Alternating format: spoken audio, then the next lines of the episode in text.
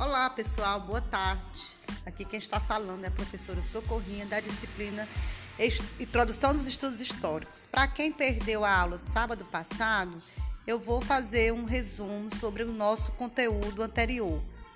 Eu estou utilizando, para quem não conhece ainda, uma nova ferramenta tecnológica chamada podcast, onde nós vamos fazer pequenas gravações, tirar dúvidas e vocês podem guardar e utilizar e ouvir na hora que vocês acharem importante para tirar as dúvidas que ficarão da disciplina.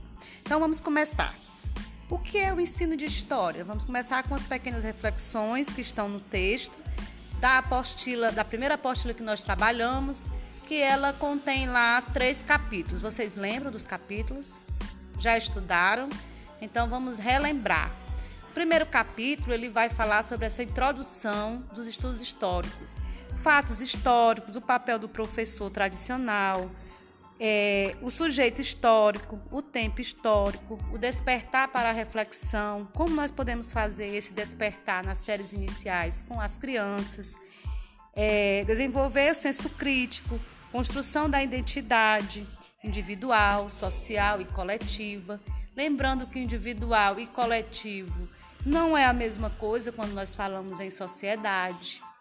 Ele vai discutir também o porquê estudar história e como estudar essa história.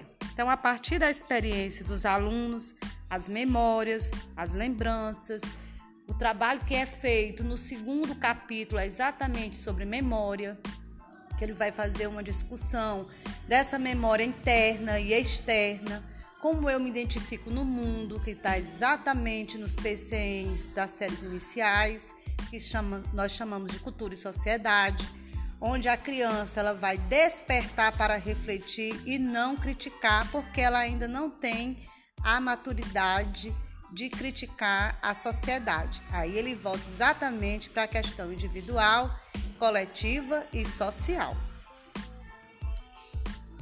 Essa temática ela vai apresentar para a gente a identificação e as diferenças que existem como o professor tradicional e o professor é, atual, como é que ele hoje está trabalhando no século XXI a história.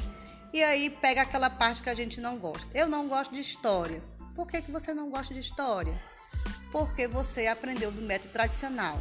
Só a leitura, só a decoreba, como é que fica a cabeça de quem está estudando história sem o tempo cronológico? Então, o que seria esse tempo cronológico? Eu preciso aprender só datas e fazer com que essa data ela permeie todo o assunto?